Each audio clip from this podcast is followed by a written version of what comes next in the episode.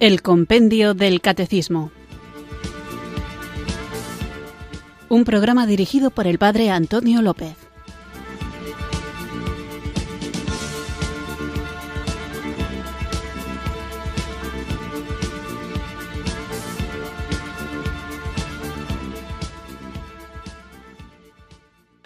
Muy buenas tardes, queridos oyentes de Radio María. Recibido un cariñoso saludo desde Irurzun, en Navarra, quienes sintonizáis una tarde más esta radio que cambia vidas, esta emisora de la Virgen, Radio María, para escuchar el programa El Compendio del Catecismo, nuestro espacio diario de formación católica en el que tratamos de conocer la fe que queremos vivir, compartir defender. Estábamos hablando y seguiremos hablando sobre la realidad del pecado y el pecado, como ya hemos visto, es un acto de abierta rebeldía contra Dios y una declaración implícita de nuestra independencia de Dios.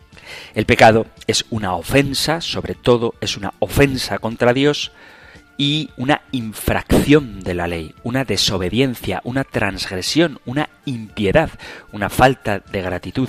Y es algo que cuando nos dejamos llevar por él nos domina y nos destruye.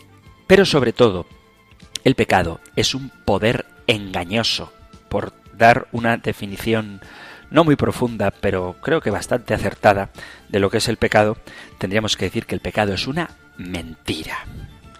La verdad y la mentira siempre han estado en oposición desde el instante mismo en que el hombre fue creado.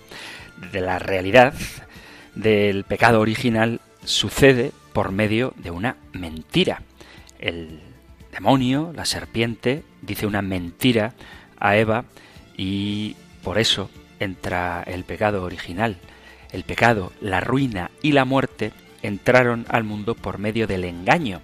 Y es por eso que Jesucristo se describe a sí mismo como camino, verdad y vida, y antes incluso como lleno de gracia y verdad en el prólogo del Evangelio de San Juan. Cristo es la verdad, el pecado es la mentira. De hecho, el propio Señor en el capítulo 8 del Evangelio de San Juan, hablando del diablo, dice, cuando habla mentira, habla de su propia naturaleza, porque es mentiroso y el padre de la mentira. El pecado tiene esa capacidad para persuadirnos, convencernos y movernos hacia la desobediencia y la maldad. Por eso, al pecar, en un sentido muy profundo, estamos cediendo a una mentira. Cuando desobedecemos, estamos abrazando el engaño. Cada vez que pecamos, estamos reflejando lo que nuestro corazón está creyéndose. Por eso, cuando Jeremías denunciaba la rebeldía de Jerusalén, dice, abrazaron el engaño y no han querido volverse. Profeta Jeremías capítulo 8, versículo 5. Y un poco más adelante dice, te olvidaste de mí y confiaste en la mentira. Por lo tanto, el pecado es un abrazo a la mentira. ¿Qué mentiras creemos al pecar? Pues al menos una de estas tres que os enumero. Una de las mentiras que creemos cuando pecamos es que tenemos derecho a pecar. La mentira de creer que tenemos derecho a pecar. Algunos pecados los excusamos en nuestra conciencia pensando que lo que hacemos está justificado.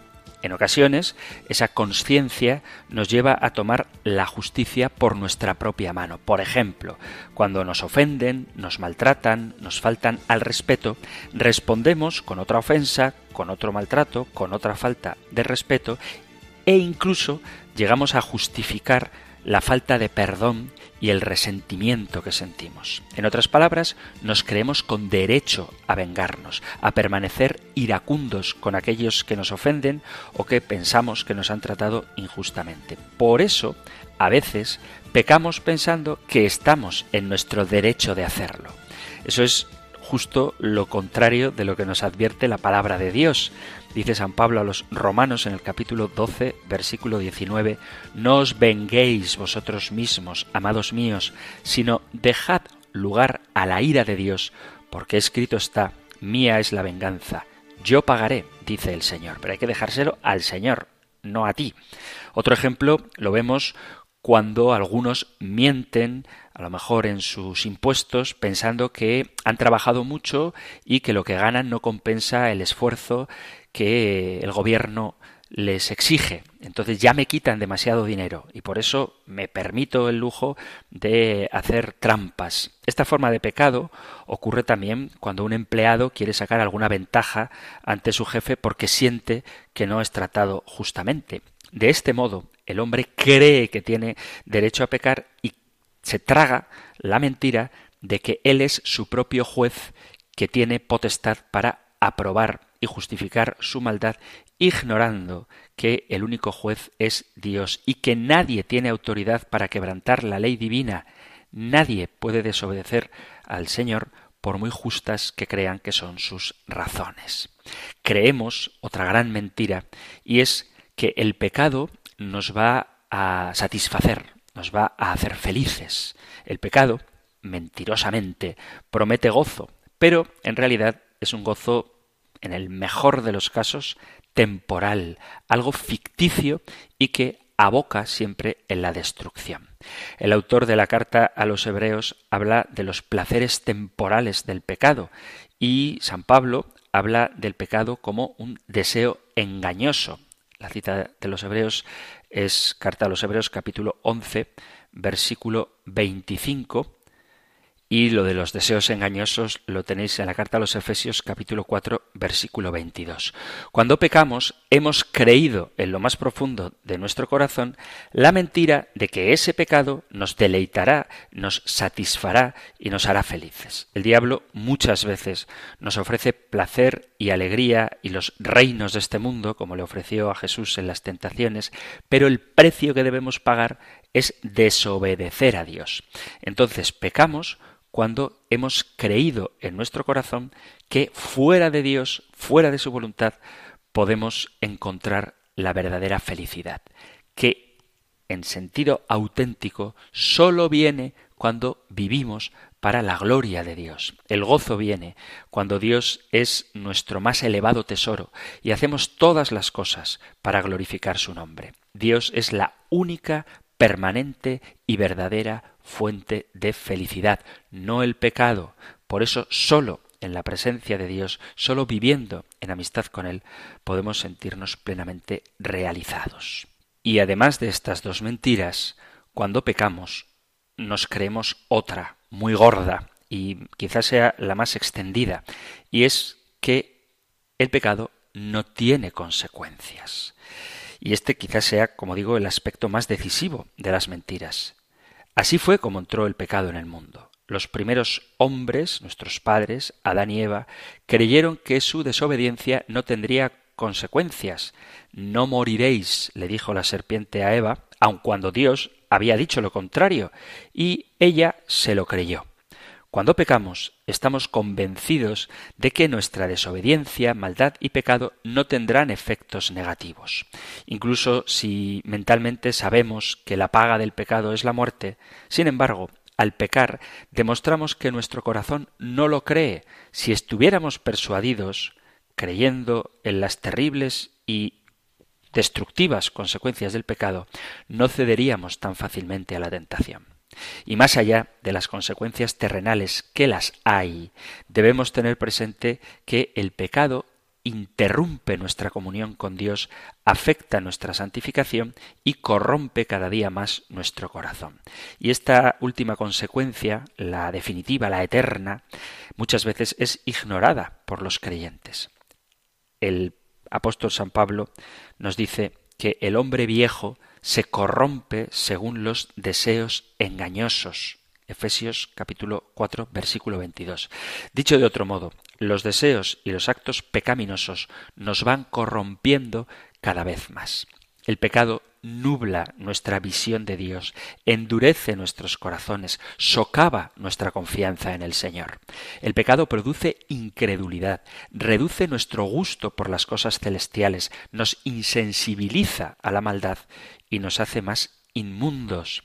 La práctica del pecado nos hace más pecaminosos. Hablábamos en el programa anterior de cómo prolifera en nosotros el pecado y cómo unos pecados nos llevan a otros. Bueno, pues una de las consecuencias terribles del pecado es que corrompe al pecador y lo peor es que nos tragamos la mentira satánica de creer que el pecado nos hace mejores o más libres. Que el Señor nos conceda un corazón que confíe en su palabra, que no solamente tengamos un conocimiento teórico de la verdad, por eso digo que el programa, el compendio del catecismo, es para conocer y vivir, sino que todos nuestros corazones estén comprometidos en esa verdad que conocemos, viviéndola y viviéndola la compartamos y sepamos defenderla. Es decir, que la vida cristiana no consiste solo en un encuentro intelectual con la verdad, sino que conocemos la verdad, la escuchamos, la abrazamos, la atesoramos, dependemos y caminamos en ella.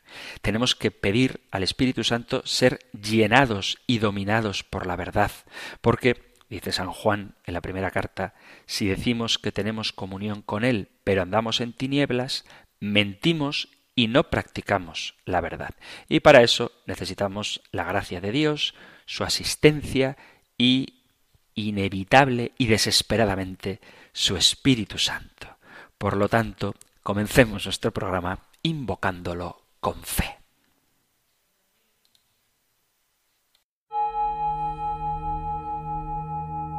Ven Espíritu, ven Espíritu, Espíritu.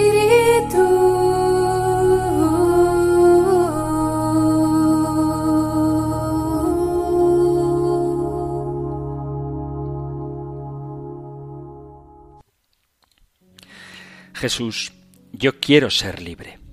Muchas veces me he sentido esclavo de mis pecados. Por favor, muéstrame qué quieres decir sobre la verdad. ¿Cuál es esta verdad que me dará libertad? Ayúdame a ser fiel a tu palabra.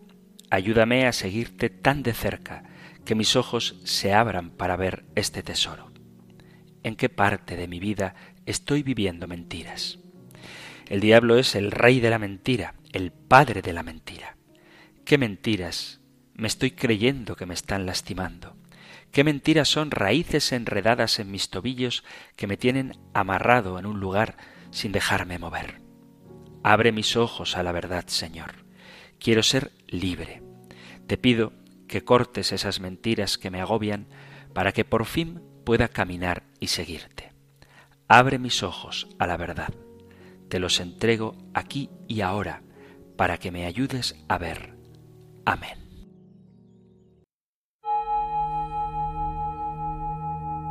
Ven Espíritu, ven Espíritu, ven Espíritu.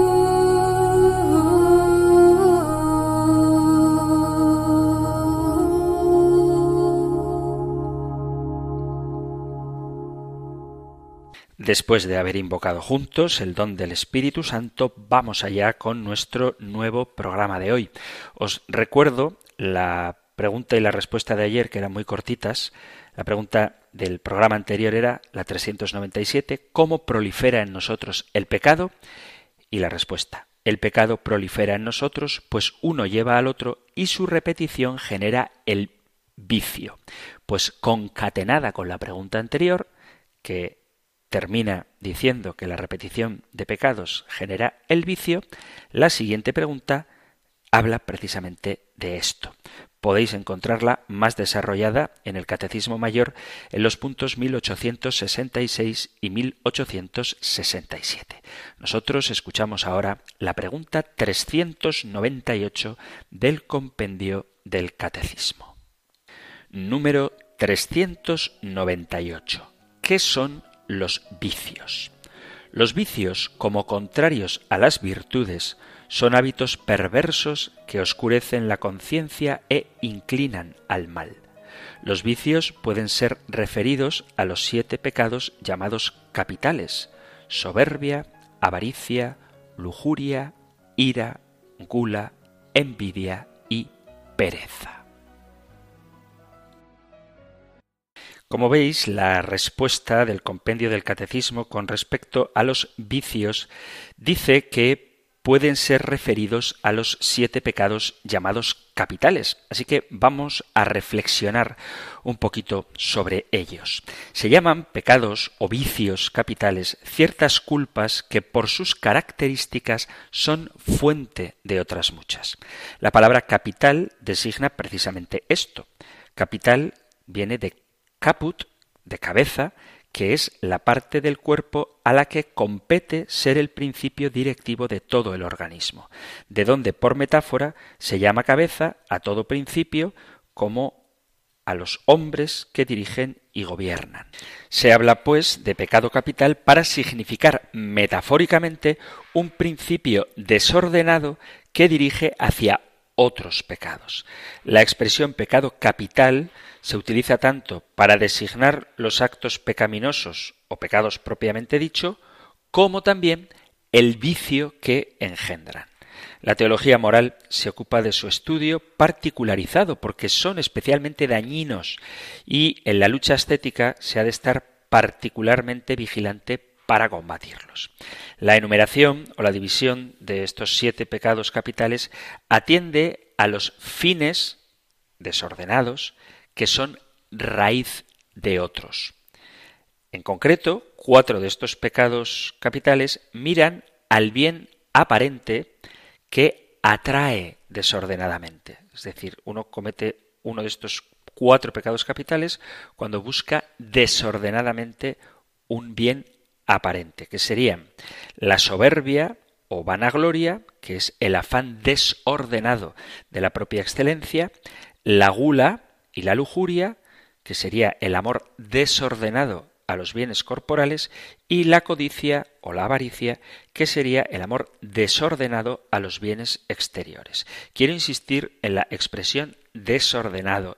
Existe una legítima y buena forma de querer la propia excelencia. Tú tienes que hacer bien tu trabajo, tienes que procurar tener buena fama. El problema está cuando buscas eso desordenadamente. Lo mismo con respecto a los bienes corporales. Es legítimo disfrutar de una buena comida y es legítimo el gozar dentro del orden establecido de las relaciones sexuales con tu cónyuge. Eso es legítimo. El problema está cuando ese deseo de placer venéreo o ese deseo de sensibilidad en cuanto al apetito se busca desordenadamente. Y lo mismo, hay que valorar, hay que apreciar, hay que querer los bienes exteriores. El problema está cuando esto se vive desordenadamente. Por lo tanto, los cuatro pecados capitales que acabo de mencionar son la búsqueda desordenada de un bien aparente. Y luego existen los otros tres que se refieren no ya al modo de buscar un placer, un bien, desordenadamente, sino al modo indebido de rechazar un mal o estimar como malo lo que es bueno. Por ejemplo, la pereza nos lleva a rechazar el esfuerzo necesario para conseguir un bien, tanto en el sentido físico como en el sentido espiritual. La envidia es la oposición al bien ajeno, estimándolo como mal propio. Ahora hablaremos de ello porque mucha gente llama envidia a lo que en realidad no es envidia. Y la ira incita a rechazar de modo desproporcionado aquello que nos contraría.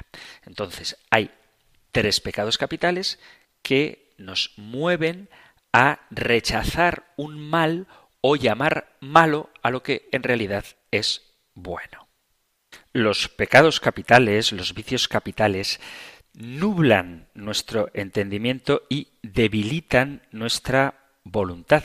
Daos cuenta de que aunque el programa del compendio del catecismo es un programa cristiano, católico, y tratamos de conocer la fe que queremos vivir, compartir y defender, cuando nos dejamos arrastrar por el pecado, de una forma inmediata y previa al daño espiritual que causa en nosotros, que es sin duda el más grave, producen también auténticos daños psicológicos. Los pecados capitales, los vicios, son desviaciones de la conducta humana que llevan al descontrol de uno mismo y a la corrupción del alma. Vuelvo a repetir esta idea. Se denominan capitales no porque sean más gordos, sino porque son el comienzo, la cabeza de un desencadenamiento de otros vicios. Por eso la persona, por su naturaleza, puede sentir la tentación, pero en la medida en que cae en ella se va esclavizando cada vez más hasta el punto de distorsionar su propia conducta e incluso el modo de entender la vida hasta tal punto que llega a justificar sus actos que son objetivamente pecaminosos y muchas veces se acaban convirtiendo en auténticos trastornos psicológicos. Por ejemplo, la ira, hablaremos ahora uno a uno de los pecados capitales, pero quiero que veamos cómo estos vicios capitales nos llevan incluso a una inestabilidad psicológica, que es un mal menor comparado con la pérdida de la gracia y la facilidad cada vez mayor que tendríamos a la hora de pecar si nos dejamos arrastrar por ellos. Pero decía que la ira es ese enfado no controlado.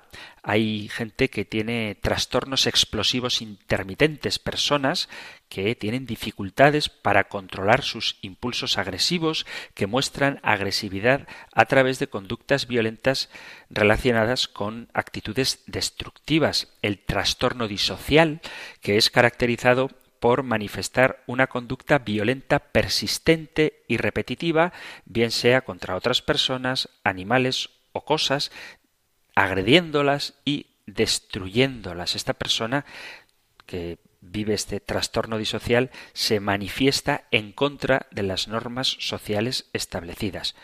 Y luego tendríamos el trastorno negativista desafiante, que se inicia en la adolescencia y que algunos mantienen durante toda su vida, donde la persona se irrita fácilmente y molesta deliberadamente a otros, se muestra hostil y desafía activamente la autoridad y las normas. Con el pecado de gula entendemos ese escaso control de los impulsos relacionados con el consumo tanto de comida como de otras sustancias, el trastorno de la bulimia, donde la persona que lo padece realiza lo que serían atracones de comida, se basa en la ingesta de grandes cantidades de alimento en un periodo de tiempo corto y se asocia a altos niveles de ansiedad y a un estado depresivo subyacente. O un trastorno también que tiene que ver con la gula, un trastorno psicológico que tiene que ver con la gula, sería lo que se conoce como el trastorno de pica. Se llama pica porque la persona pica, come constantemente sustancias que no son nutritivas. Y luego hay trastornos relacionados con la gula que tienen que ver con el abuso de sustancias como alcoholismo, drogadicción, de cualquier tipo de estupefaciente, cuyo consumo lleva a un deterioro significativo de muchas áreas vitales de la persona. Lo mismo pasa con la avaricia, entendida como codicia que quiere abarcar y acumular más de lo que se necesita. Por ejemplo, el famoso síndrome de Diógenes. Quien lo padece acumula objetos de una manera compulsiva en un espacio, en su casa normalmente, que termina siendo insalubre inhabitable. Con la avaricia tendría que ver otro trastorno psicológico que es el de la cleptomanía, hurtar objetos que no se necesitan ni porque los vayas a utilizar ni porque tengan un valor económico. Simplemente es la incapacidad para contener el impulso de robar. Y asociada a la avaricia estaría también la ludopatía, ese afán de juego patológico, donde uno tiene una necesidad irrefrenable de jugarse el dinero. Cuando se pierde la cantidad jugada, se vuelve a jugar para intentar recuperar la perdida, y aunque lo que se busca no es propiamente enriquecerse, sino que es simplemente jugar, al inicio ese trastorno sí se relaciona con el deseo de ganar dinero de manera fácil, pero luego eso degenera en una auténtica ludopatía donde lo que se busca ya no es ganar dinero, sino simplemente gastárselo, jugar. Relacionado con la lujuria sería el impulso sexual incontrolado. Con este pecado se relacionan trastornos sexuales que tienen que ver con parafilias, aunque mucha gente le pueda resultar escandaloso, trastornos psicológicos derivados del pecado capital de la lujuria son tan graves y repugnantes como la pedofilia, esa excitación sexual con menores de edad, o en otros casos el exhibicionismo o el consumo de pornografía con el pecado de la pereza se asocian otros problemas psicológicos. La pereza entendida como la falta de ánimo para emprender actividades. Este pecado lo podemos relacionar con los estados depresivos. Tanto la depresión mayor, una depresión en sentido estricto de la palabra, como el llamado trastorno distímico, en dichos trastornos, la persona muestra una melancolía constante y una disminución significativa de las actividades que antes solía realizar. En estos trastornos son típicos los síntomas relacionados con la hipersomnia, que es el aumento de la necesidad de dormir, la falta de energía y la fatiga constante. También se pueden relacionar con algunos trastornos del sueño, y con la narcolepsia. No quiero decir que todos los que padecen estas enfermedades pequen de pereza, pero sí que la pereza a nivel psicológico puede llevarnos a este tipo de enfermedades. Con la envidia, entendida como la fijación del foco atencional en las propias carencias y en las cualidades o bienes que otros poseen, comparamos continuamente nuestra vida con la de los demás. Y dentro de esta clasificación se encuentran enfermedades mentales tipo la vigorexia, que es una enfermedad que está bastante extendida, a lo mejor no suena tanto el nombre, pero la vigorexia es ese deseo, esa obsesión por alcanzar un más y más y más y más desarrollado tono muscular que lleva a cometer verdaderas abominaciones contra el propio cuerpo y a consumir todo tipo de estimulantes o esteroides que hacen que uno pierda la salud y arruine su físico. Más famosa, y en sentido contrario, sería la anorexia, la obsesión por adelgazar, que aunque se podría relacionar con los trastornos derivados de la gula, de la conducta alimentaria, quienes padecen anorexia, en el fondo lo que sienten es una profunda insatisfacción con su imagen corporal y por eso la envidia puede llevar a este tipo de trastornos. En este sentido, hacen mucho daño las redes sociales, donde la gente pone fotos muchas veces con, con perfiles, no con filtros, con filtros que les embellecen y estilizan su figura de tal manera que parecen perfectos y siempre están viajando a lugares exóticos o comiendo alimentos deliciosos y todo eso, por supuesto, sin cansarse y sin que a pesar de lo mucho que comen se desfigure su forma física. Y todo eso produce una envidia en el sentido de que tú no eres capaz de valorar lo que tienes, te comparas con los demás y vives en una continua insatisfacción. Y luego estaría el más gordo de los pecados, ahora volveremos a hablar de ellos, que sería el de la soberbia, que sería la creencia o consideración de que uno mismo es mejor y está por encima de las demás personas.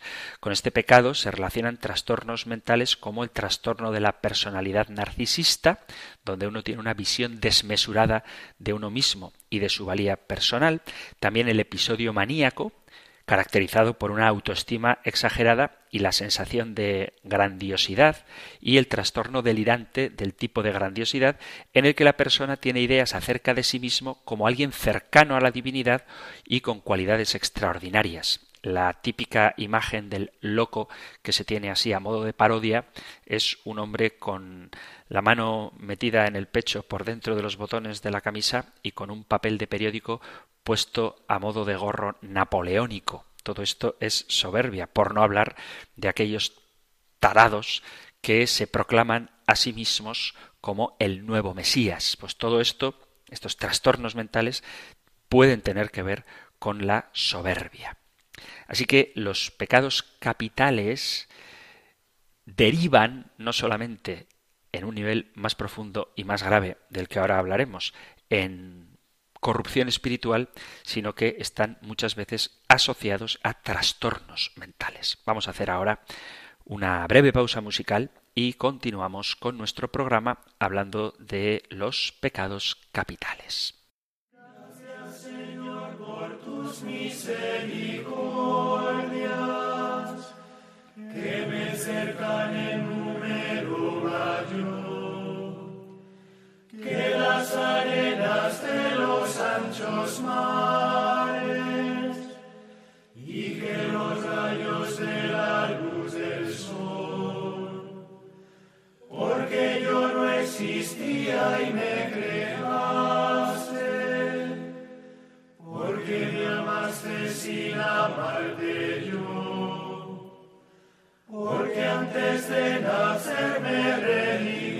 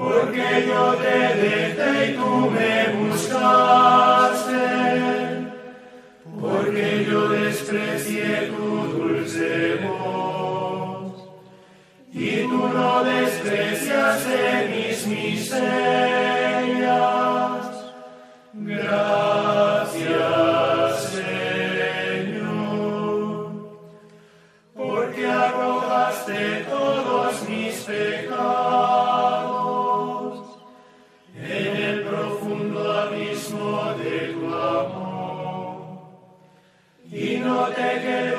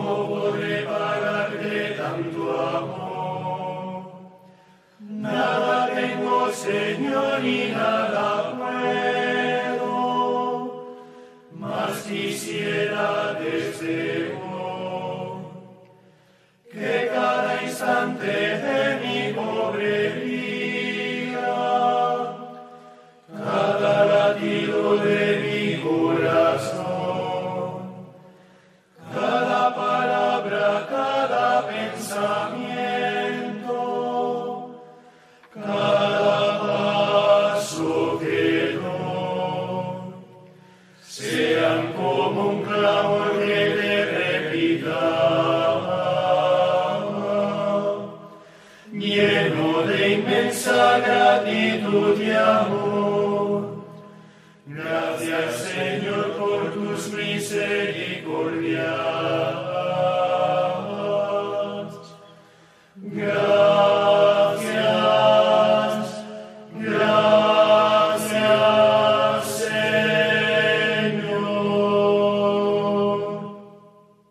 Estás en Radio María escuchando el programa El Compendio del Catecismo, nuestro espacio diario de formación católica en el que tratamos de conocer la fe que queremos vivir, compartir y defender y que puedes escuchar de lunes a viernes de 4 a 5 de la tarde, una hora antes, si nos sintonizas desde las Islas Canarias aquí en la emisora de la Virgen. Hoy estamos tratando la pregunta 398 que plantea qué son los vicios y cómo estos pueden ser referidos a los siete pecados capitales. Hemos visto la noción de lo que es un pecado capital y vamos a ver cada uno de ellos un poco detenidamente. Empecemos por la soberbia. La soberbia es el apetito desordenado de la propia excelencia, dice el libro de Sirácida, odiosa es a Dios y a los hombres la soberbia. Es soberbio el que tiene un excesivo aprecio de sí mismo, de su valía, de su importancia, etc., tendiendo a exigir que los demás lo reconozcan. El soberbio se estima de una magnitud mayor de la que realmente posee. Este pecado se opone particularmente a la caridad. El afecto desordenado de sí relega a segundo plano el amor debido a Dios y a los demás. El desorden que el amor de sí se manifiesta en diversos modos lleva a estimar que se tiene por mérito propio lo que se ha recibido de Dios. Por eso escuchábamos en la pausa musical estas letanías de agradecimiento. Dice San Pablo en la primera carta a los Corintios, ¿qué tienes tú que no hayas recibido? Capítulo 4, versículo 7 induce otras veces a pensar que se poseen cualidades que en realidad no se tienen, o por lo menos no en ese grado. Tú estás diciendo yo soy rico y hacendado, y de nada tengo falta, y no conoces que eres un desdichado y miserable, y pobre y ciego y desnudo. Dice el Apocalipsis capítulo 3 versículo 17. En fin, produce una sobreestimación de sí por encima de los demás a quienes se desprecia como el publicano de la parábola del capítulo 18 de Lucas que era despreciado por el fariseo. La soberbia es un vicio muy peligroso y el más temible de la vida espiritual porque se opone a la gracia de Dios de un modo muy directo, ya que, dice Santiago en su carta capítulo 4 versículo 6 que Dios resiste a los soberbios y da su gracia a los humildes. Cuando la soberbia es completa, su acto propio es recusar el sometimiento a Dios como opuesto a la propia excelencia. En otros pecados, el hombre se aparta de Dios por ignorancia o por debilidad o por deseo de otros bienes, pero en la soberbia se aleja de Dios porque no quiere someterse a Él ni a sus normas. Por eso se dice que Dios resiste a los soberbios. La soberbia completa, que se dirige directamente contra la sumisión a Dios, es un pecado mortal. En cambio, la soberbia incompleta, que no recusa a Dios, pero se ensalza a sí mismo más de lo debido, sería pecado venial. La soberbia lleva consigo otros pecados, como es la presunción, la ambición, entendida como el apetito desordenado de honores, cargos, poderes y cosas semejantes, la vanagloria o vanidad, el deseo de ser alabado, la timidez, curiosamente, un soberbio puede ser tímido por el miedo a quedar mal y por eso la soberbia es cabeza también de la timidez. ¿Cómo se remedia la soberbia? Pues la virtud que directamente la combate es la humildad por la que el hombre reconoce la grandeza de Dios y su propia pequeñez de criatura, moderando el aprecio que ha de tener de sí mismo para que sea ordenado. Los medios más importantes para adquirir la humildad son la meditación y el ejemplo de Cristo. Sentirnos hijos de Dios, conocernos bien, ser sinceros en la dirección espiritual y en la confesión, la contrición, el reconocimiento del propio pecado y el servicio al prójimo. Después tendríamos el pecado de avaricia, que sería el amor desordenado de las riquezas y demás bienes temporales, olvidando su destino a la perfección de la persona y al bien de los demás hombres que con los bienes materiales debemos procurar. Esclaviza a cuanto es para nuestro servicio, es decir, nos hace esclavos de aquello de lo que deberíamos ser dueños. Es avaro o codicioso quien está desmesuradamente pendiente de ganar dinero, de poseer bienes, de acrecentar su fortuna, poniendo su corazón y su confianza en las riquezas. En concreto, hay avaricia en el empeño por adquirir riquezas a toda costa, simplemente por poseer más y no por un fin honesto ni respetando los medios justos.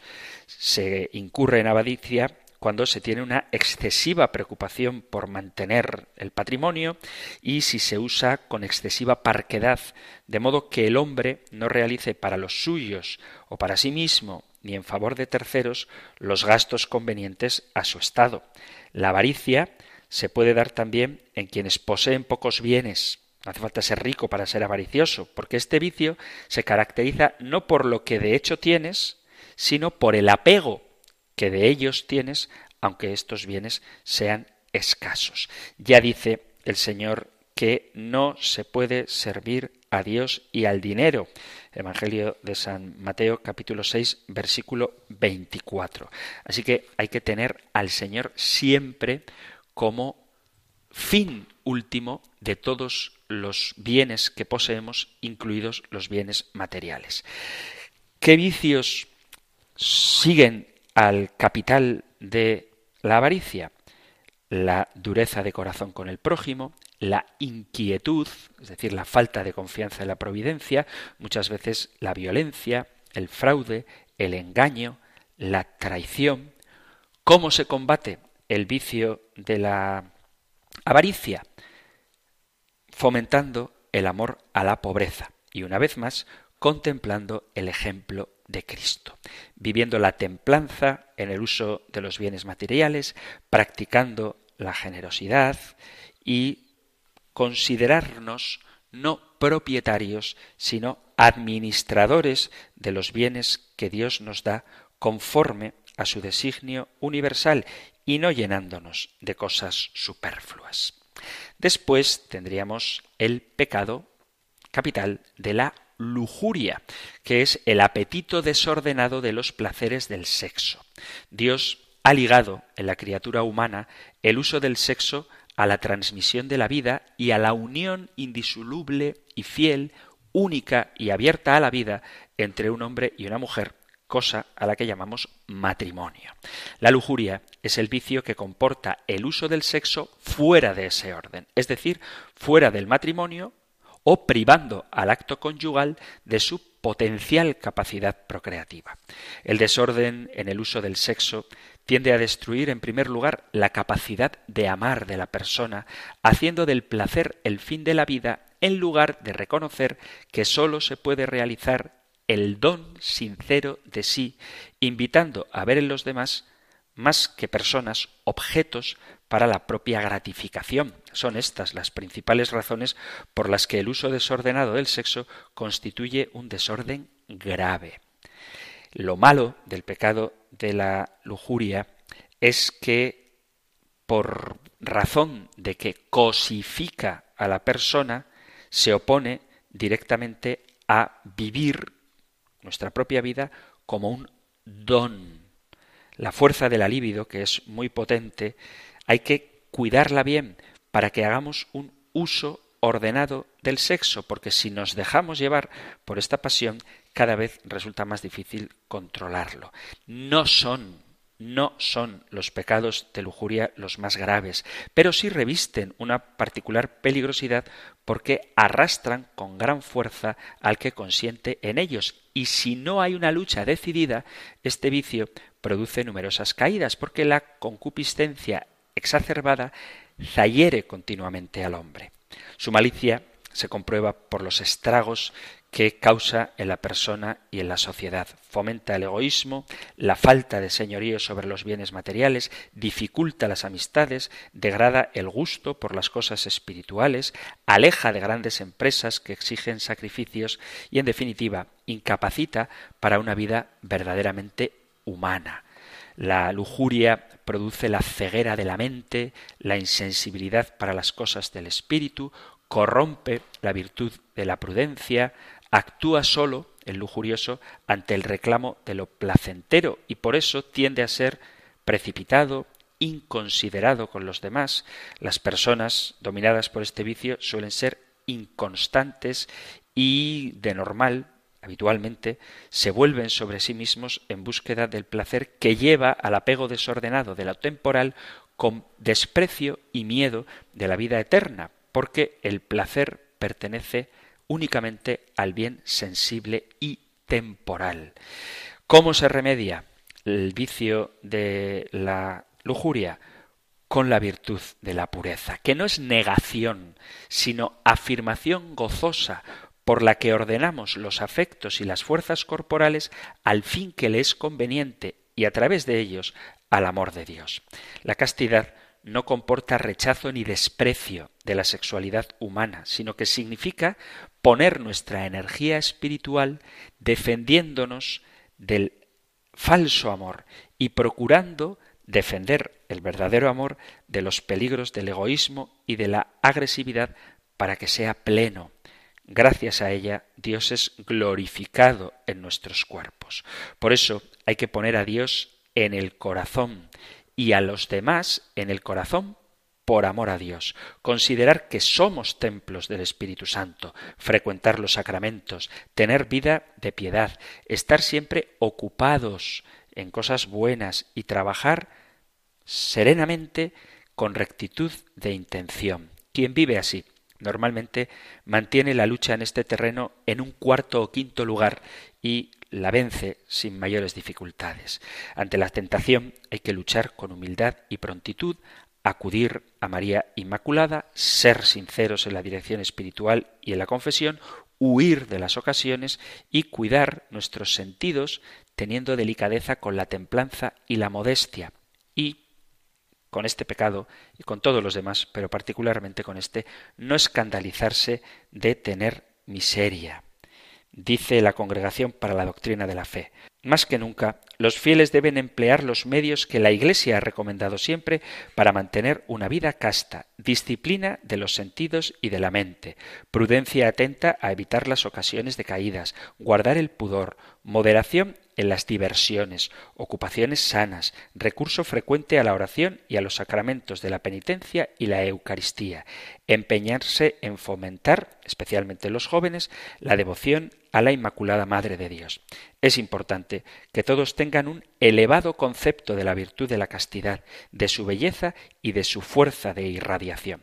Es una virtud que hace honor al ser humano y le capacita para el amor verdadero, desinteresado, generoso y respetuoso ante los demás. Otro pecado capital es la envidia, y hay que entender bien lo que es envidia, que alguien te genere admiración, eso no es envidia. La envidia consiste en la contrariedad o tristeza ante el bien ajeno, estimándolo como un mal propio que disminuiría nuestra excelencia o gloria. El envidioso se aflige ante la prosperidad del prójimo. Se siente molesto frente a otras personas que son mejores que él, que tienen más inteligencia, mayor santidad, mayores frutos apostólicos o cargos, pensando así que queda menguada su propia valía.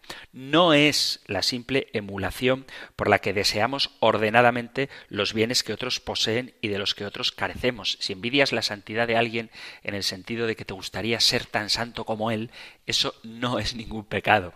Eso es algo incluso bueno y tampoco ha de confundirse con el disgusto ante el hecho de que se otorgue inmerecido honor a quienes pueden usarlo mal.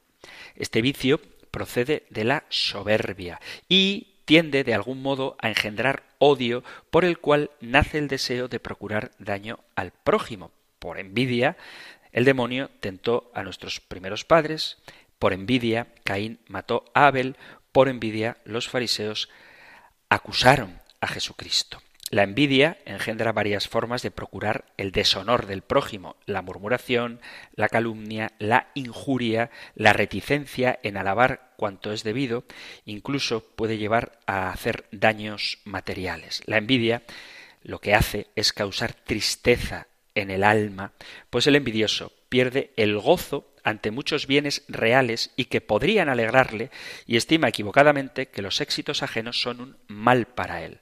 Se goza con la adversidad del prójimo y así se enmaraña interiormente llenándole de preocupaciones tan inútiles como irreales.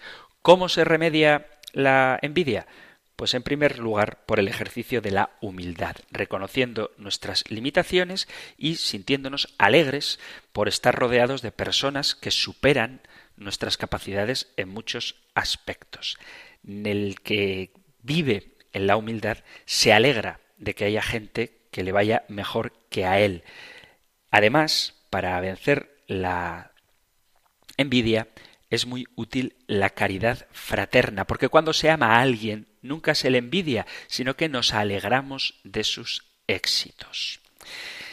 Estaría después el pecado capital de la gula, que es el apetito desordenado en el comer y beber. Algunas personas se dejan dominar por los goces de los bienes sensibles destinados a hacer gustosas las acciones que tienden a la conservación del cuerpo, hasta el punto que parece que en ellos pongan el fin de la vida, cuyo Dios es el vientre, dice la carta a los filipenses en el capítulo 3, versículo 19.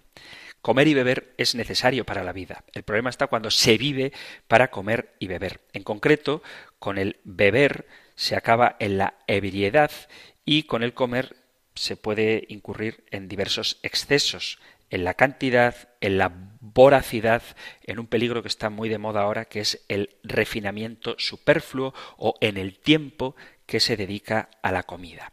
La gula es un pecado que por sí no destruye la caridad, pero puede llegar a destruirla si el sujeto se inflige por ella daño corporal o si supone un detrimento importante en sus deberes de Estado. Excesos en comida y bebida que llevan a la pereza y a dañar la salud, la frivolidad o la falta de cordura y muchas veces termina el que se deja llevar por la gula en grosero. ¿Cómo vencemos la gula? Con la virtud de la templanza que modera el apetito de los bienes y es conveniente mortificarse siempre de manera saludable y con las mortificaciones voluntarias bajo la supervisión del director espiritual mediante los ayunos. Tú puedes ayunar de vez en cuando, no pasa nada, o te puedes privar de un alimento que te gusta mucho sin que por eso pongas en peligro tu salud. Existe también el pecado capital de la ira, que es la falta de moderación en rechazar las cosas que estimamos como malas y mueve al desordenado deseo de venganza. La ira lleva a encolerizarse de un modo descontrolado ante lo que molesta. La ira no siempre es mala, es una pasión y ya vimos que las pasiones pueden ser buenas si están bien ordenadas. El enfado es natural y es incluso positivo ante los males reales si se mantiene la debida proporción respecto a la gravedad del mal. Pero la ira desordenada puede llevar al rencor, a la venganza, a los pensamientos maliciosos, a la injuria, a tomar decisiones precipitadas e incluso a veces la blasfemia. Para remediarla, lo que tenemos que hacer es tener rectitud de intención, amando los verdaderos bienes y evitando ser demasiado susceptibles, cosa que ocurre cuando tenemos excesivo amor propio. La caridad hace que incluso ante los males verdaderos la indignación sea ordenada y mueva sólo a la corrección oportuna siempre junto con el perdón, con el que tantas veces se ayuda a que el ofensor aprenda a amar.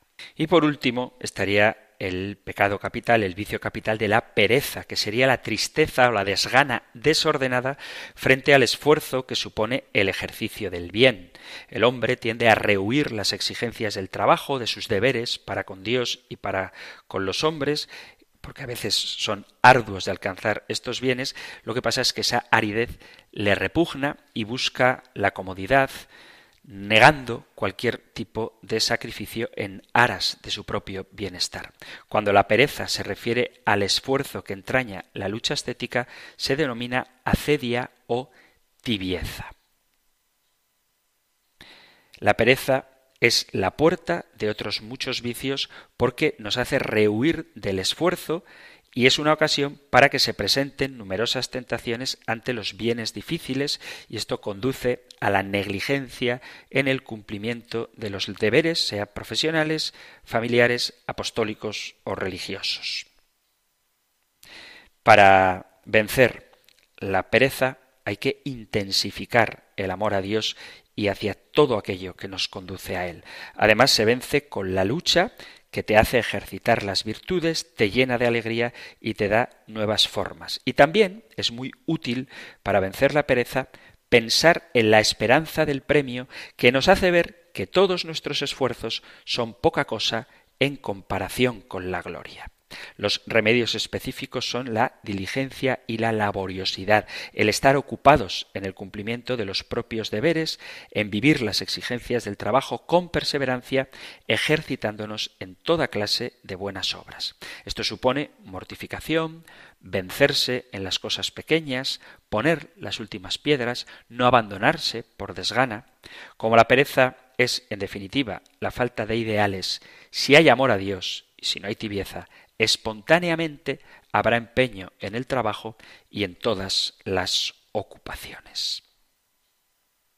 La pereza muchas veces lleva a esa tibieza que nos hace desesperar de la salvación, se nos hace odioso el practicar la vida ascética y buscaríamos, si nos dejamos llevar por ella, compensaciones inmediatas, la sensualidad, la comodidad, etcétera, que nos haría caer en numerosos pecados veniales deliberadamente e incluso en numerosos pecados mortales simplemente por no tener empeño en luchar contra ellos. No nos queda más tiempo, así que me despido de vosotros recordándoos que podéis enviar vuestros mensajes al correo electrónico compendio arroba radiomaria.es, compendio arroba o al número de teléfono de WhatsApp 668 594 383 668 594 383. Terminamos recibiendo la bendición del Señor. El Señor te bendiga y te guarde, el Señor ilumine su rostro sobre ti y te conceda su favor, el Señor te muestre su rostro y te conceda la paz. Muchísimas gracias por estar ahí, gracias por escuchar el compendio del catecismo y si queréis volveremos a encontrarnos en un próximo programa. Un fuerte abrazo.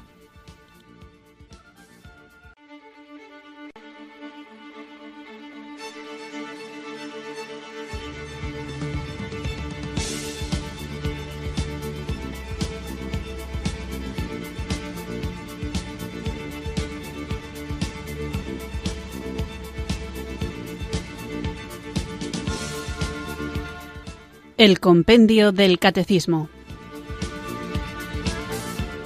Un programa dirigido por el Padre Antonio López.